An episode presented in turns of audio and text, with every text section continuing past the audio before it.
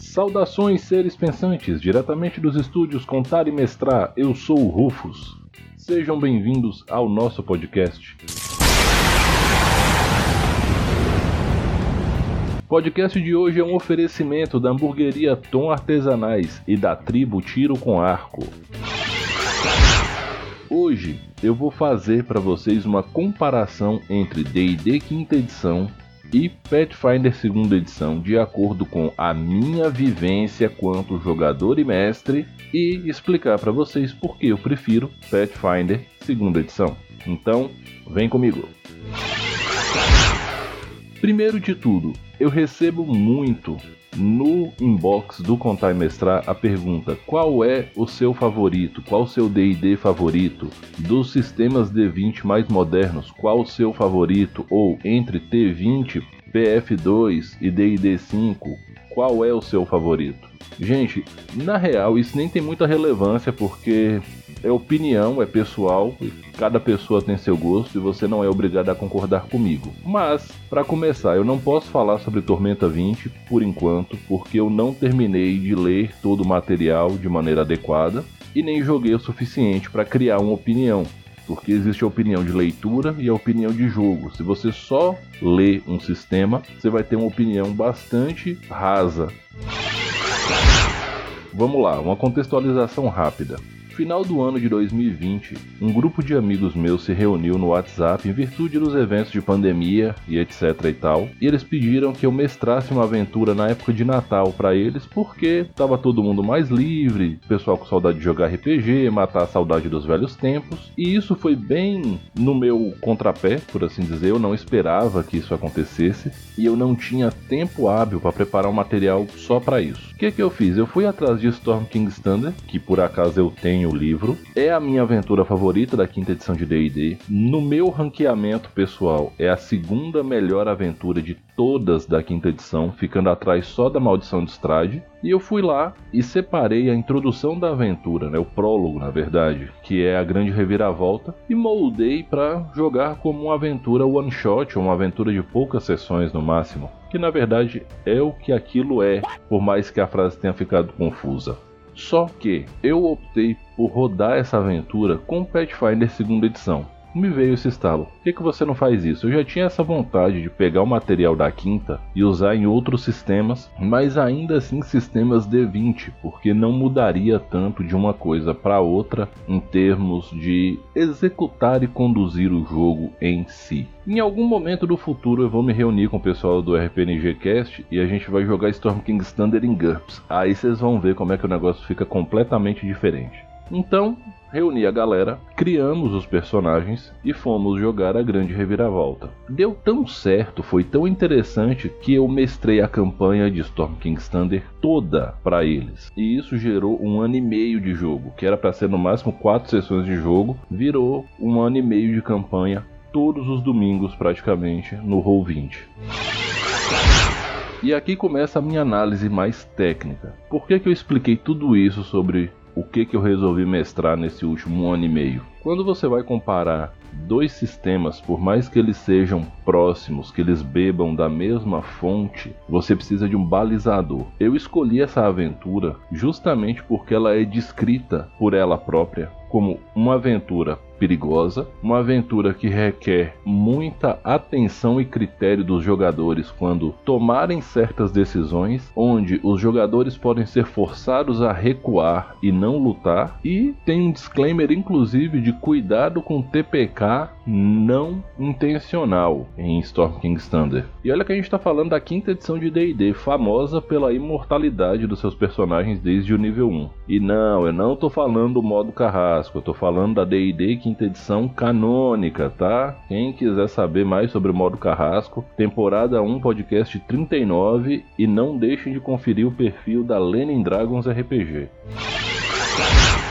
Então vamos começar a parte mais técnica de comparação. A primeira cena de ação de Storm King's Thunder durante o prólogo é a investigação das ruínas da vila de Nightstone, ou Pedra Noturna, e durante essa investigação os jogadores lutam com alguns goblins e lutam com alguns lobos gigantes. Eu posso dizer que essa parte, os dois sistemas apresentaram um desempenho bastante semelhante, porém a forma qualitativa de uso de perícias em Pathfinder possibilita maior desenvolvimento nessa cena em si. Vale lembrar que o combate acaba sendo um pouco mais difícil também, porque os lobos são inimigos mais perigosos para personagens de nível 1 no Pathfinder do que são no D&D quinta. E olha que se você for parar e comparar de maneira desnecessária o poder bruto dos personagens de nível 1, um personagem de Pathfinder soa muito mais forte que um personagem de D&D, a começar pela contagem dos pontos de vida, já que em Pathfinder você usa dado de vida cheio e ainda existe um bônus de ponto de vida base por ancestralidade. Nada pode me deter!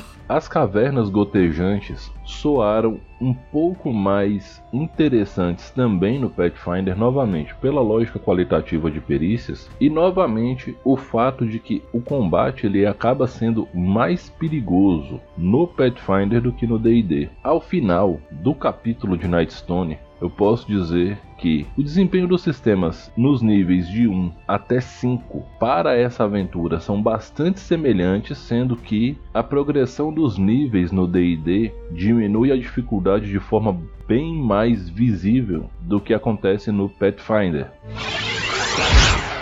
Logo em seguida a gente tem a escolha dos personagens para o início da aventura em si. Se eles vão para Brinchander, Brinsander, aquela cidade gelada lá no norte, que eu não sei falar o nome e foda-se. Se eles vão para Três Javalis ou para os Campos Dourados. Independente disso, eles vão ter tramas locais para resolver, alguma coisa relacionada à política também em todos esses locais. Tem bastante side quest, e todos esses locais encerram seus eventos com um ataque de gigantes. Gigantes do gelo, lá na cidade gelada do norte, gigantes do fogo em Três Javalis, gigantes da colina em Campos Dourados. Independente da escolha, aqui é um momento difícil, porque o primeiro contato dos personagens, que vão estar entre os níveis 4 e 7, dependendo de como você progrida na aventura, mas a real é que o final desse ato vai ser um momento muito difícil da aventura, porque independente da escolha do local, os gigantes são monstros de nível maior e de poder bruto muito grande para esse momento dos jogadores. É um momento que você precisa conduzir com muita calma. Porém, de novo, o escalonamento excessivo de poder, na minha opinião, do D&D quinta edição torna as coisas fáceis até demais. Você pode olhar o dano bruto, por exemplo, de um gigante do fogo e falar: "Caramba, Rufus, o gigante do fogo dá muito dano, não tem quem segure isso". Só que aí você pode lembrar que existe a questão de resistência a dano e vulnerabilidade a dano. Gigantes do fogo causam dano de fogo. Oh, que coisa incrível. Não, não tem novidade para ninguém nisso aqui. Mas aí vai muito da condução de cada mestre. Porque alguns mestres consideram que o dano da arma dos gigantes é dano físico comum e o dano do fogo é tratado em separado. Alguns outros mestres consideram que os danos são causados de maneira conjunta e os descritores do dano se somam. E é isso. Independente da situação, se você tem um personagem com resistência a fogo, tipo um draconato vermelho ou dourado, o dano do fogo vai ser metade, já é alguma coisa. E se o mestre contar que o dano todo é de fogo, esse gigante já está causando metade do dano no draconato. E aí entra um outro momento. Uma outra consideração da quinta edição de D&D: Bárbaro, Guerreiro Totêmico, Totem do Urso, nível 3. Resistência a todos os tipos de dano, exceto necrótico ou psíquico. Aí foda-se o gigante que você está enfrentando, foda-se a interpretação que o mestre pode ter sobre o tipo de dano, o bárbaro vai tomar metade do dano e ponto, acabou. Se ainda assim tiver ruim, você acrescenta um mago na PT, ou um feiticeiro, ou um warlock, e você conjura, ou talvez um bardo também é possível. Você conjura raio de enfraquecimento no gigante, e aí o gigante pode passar grande parte do tempo com status enfraquecido, que faz ele causar metade do dano. Ele vai estar tá causando metade do dano, e essa metade do dano é reduzida pela metade de novo por conta dos efeitos de resistência a dano do defensor do grupo. Na real, acabou o perigo. É simples assim. Porque se esse gigante de fogo critar, ele no máximo vai conseguir o dano normal que ele causaria. E isso é uma das considerações. Os ataques que os gigantes fazem arremessando as pedras têm um talento da quinta edição chamado Shield Mastery, que você pode gastar a sua reação caso você esteja usando um escudo e ser automaticamente bem sucedido e não sofrer dano em um ataque que peça salvaguarda de destreza. Num primeiro momento isso é muito interessante, num segundo momento você percebe que isso chega a ser doente de tão quebrado. A propósito, o cara do Shield Master sou eu, tá? Eu já fiz isso jogando essa aventura. Mas vamos observar aqui a segunda edição de Pathfinder agora. Primeiro ponto é, as resistências e fraquezas a dano no Pathfinder segunda edição, elas são tratadas do jeito que o D&D tratou até a quarta edição. É um dano adicional no caso da fraqueza e é um dano reduzido no caso de resistência. Isso por si só já torna mais perigoso essa questão de você enfrentar o gigante de frente no cara a cara, no fuça a fuça. Segundo ponto é, os gigantes em Pathfinder causam quantidades estapafúrdias de dano. E é estapafúrdio mesmo. Se você tá achando que eu tô exagerando, pergunta pro Alex, o cara que jogava de alquimista na minha mesa nesse momento. Ele perdeu o alquimista porque ele tirou uma falha crítica, que é uma outra mecânica que a quinta edição de D&D deixou meio que pra lá, certo? Ele tirou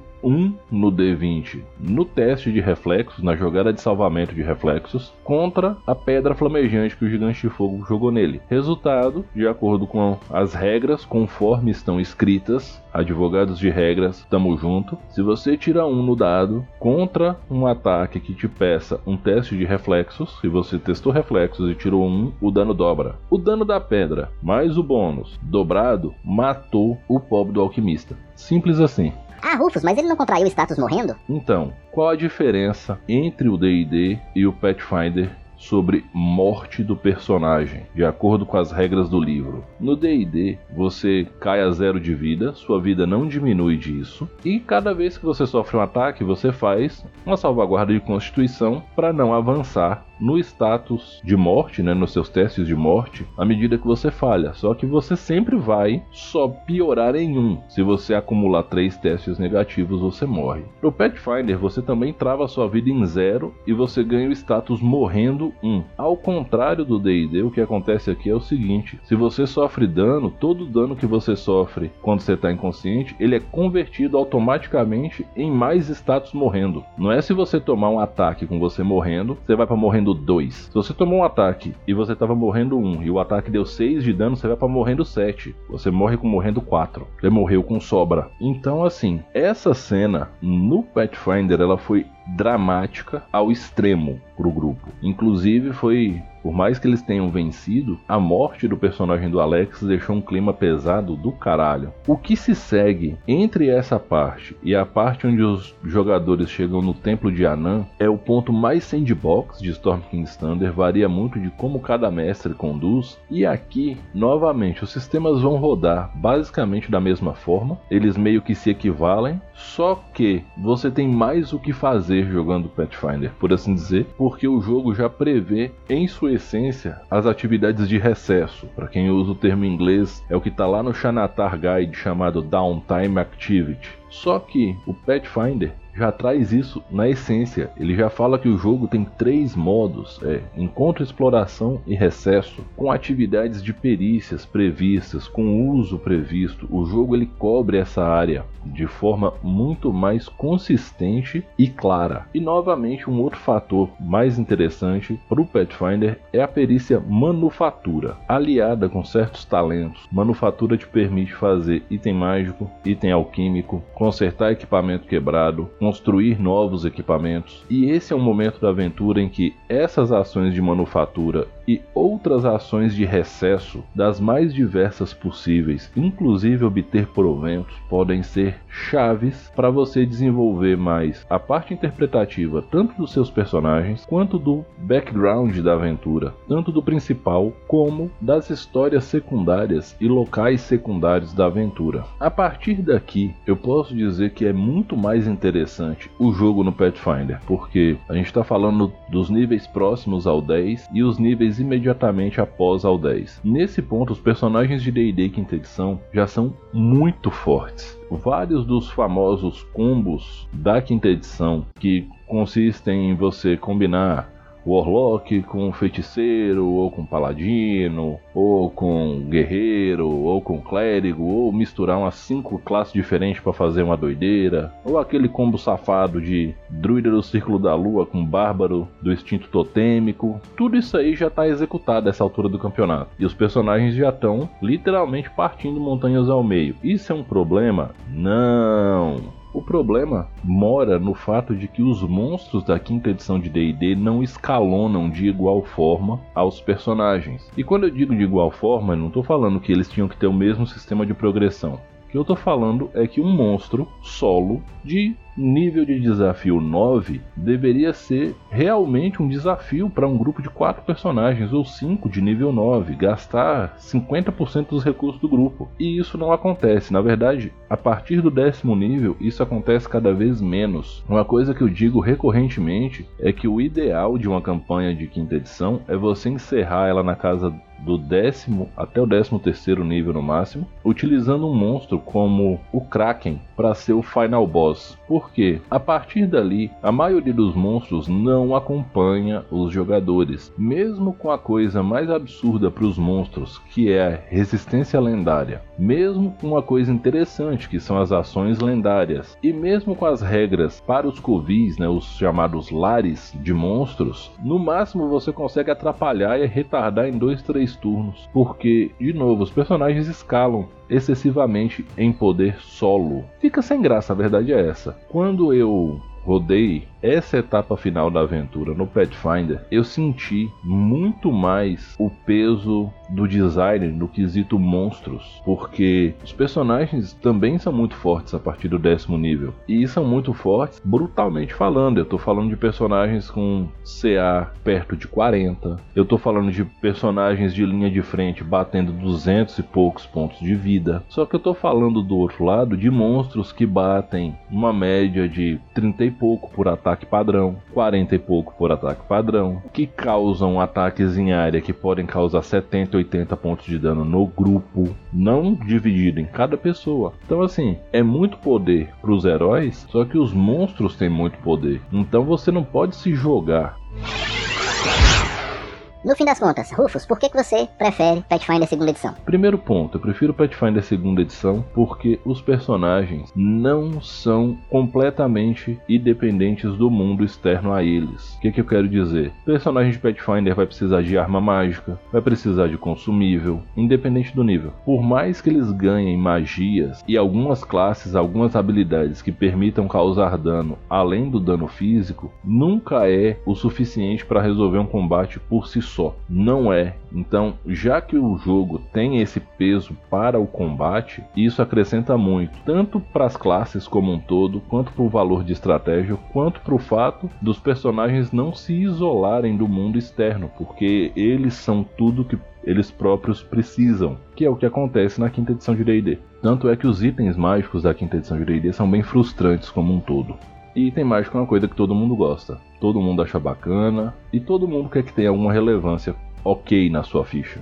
Segundo ponto é: os monstros escalonam assim como os personagens escalonam. O perigo vai estar sempre lá. Enfrentar um monstro de elite, um monstro solo, vai sempre ser problemático. Um grupo do mesmo nível que o monstro que está ali na frente sempre vai ter uma dificuldadezinha padrão, vai gastar recursos, não vai ser uma coisa zoada. Um grupo de monstros de nível alto sempre vai ser algo desafiador para quebrar cabeça. Outro ponto que me agrada muito mais são as previsões de uso de perícia para os modos de exploração, para os modos de recesso e as opções não combativas de encontro.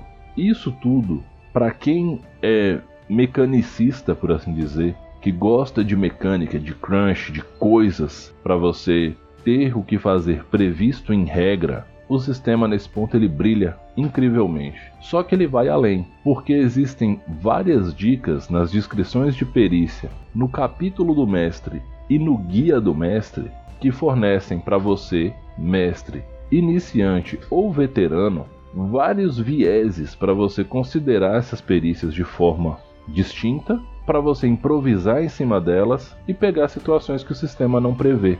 Por fim, a mecânica de multiclasses dá segunda edição de Pathfinder evita que ocorram esses personagens de infinitas classes sem nenhuma sinergia ou lógica entre elas, que se você for parar e tentar escrever um background mínimo, não vai fazer sentido. Isso não vai ocorrer no Pathfinder por um simples motivo. O sistema de multiclasses, ele é baseado na substituição de características da sua classe pela classe com que você tem multiclasse. E para quem jogou D&D quarta edição, é o mesmo sistema de multiclasse exatamente o mesmo sistema. Existem algumas melhorias no sentido de que é ainda mais restritivo para você adicionar classes novas, arquétipos novos. E sim, o Pathfinder segunda edição, ele é a versão melhorada do D&D quarta edição.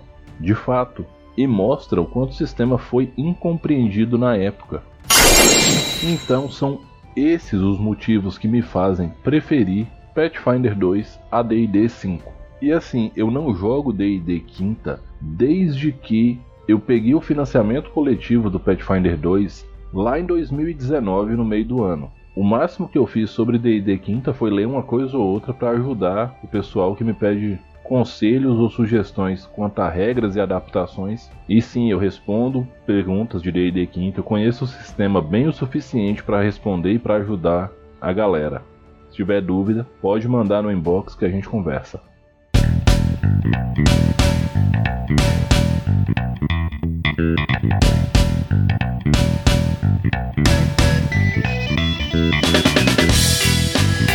Bom, galera, essa é a minha opinião. Eu acho que toda opinião ela é válida desde que ela não desrespeite ou agrida outras pessoas. Se você concorda, se você discorda, tá tudo bem, em ambos os casos. Se quiser debater sobre o tema, contaimestrar.gmail.com, Twitter, inbox do Instagram, recadinho que você quiser deixar no Anchor, tá tudo valendo, gente. Só mantenha o respeito e não façam contato telepático que é um pouco desagradável. Esse programa é um oferecimento da tribo Tiro com Arco lá de Porto Alegre, onde o meu amigo Ramoim Ozai vai te ensinar a ser um Legolas moderno, com muito amor, com muita dedicação. O cara é completamente apaixonado por arqueria. As aulas são repletas de atividades interessantes, são aulas seguras do ponto de vista técnico e biológico. Vale a pena conferir. Porto Alegre, Avenida Bento Gonçalves 1313, Arena Geraldo Santana. Videoaulas e teleaulas você faz um contato com ele pelo Instagram, arroba tiro com arco. Galera de Montes Claros, se liguem, Hamburgueria Tom Artesanais, que oferece para vocês esse programa, é a melhor hamburgueria da cidade, com sanduíches simplesmente incríveis. Meu amigo Júnior, mestre hamburguero de nível épico, praticamente criador de cajus em formas de hambúrguer, são receitas exclusivas, tudo com muita qualidade, tudo com. Nossa, eu vou parar de falar que tá dando fome já, tô enchendo a boca d'água, tá brabo aqui. E lembrem-se, se você entrar em contato com eles e falar que foi o Rafa do Contar e Mestrar que fez a indicação, você ganha 15% de desconto no seu primeiro pedido. Porém, campanha é melhor que o one shot, então se liguem. Peçam o primeiro lanche, bata uma foto bacana, posta no Insta, marca Contar e Mestrar e Tom Artesanais e o seu desconto vai para 15% no segundo lanche também. Por fim, esse programa é um oferecimento muito especial de todos os nossos apoiadores do Catarse. catarse.me barra com apoios a partir de R$ reais, você me ajuda a manter viva a missão de descomplicar o RPG e mostrar que o hobby é para todo mundo e que mestrar não é difícil. catarse.me barra contar e mestrar, dê uma conferida. E como eu sempre digo no final, respeitem-se, divirtam-se, dividam o lanche. A pandemia insiste que não acabou, mas ela está acabando e a gente vai vencer. Mesmo assim, álcool gel por perto perto, máscara por perto, distanciamento sempre que possível, esquema vacinal em dia e vacinem suas crianças. Mais uma vez, respeitem-se, divirtam-se. Eu sou o Rufus e esse foi o podcast do Contar e Mestrar. Até a próxima!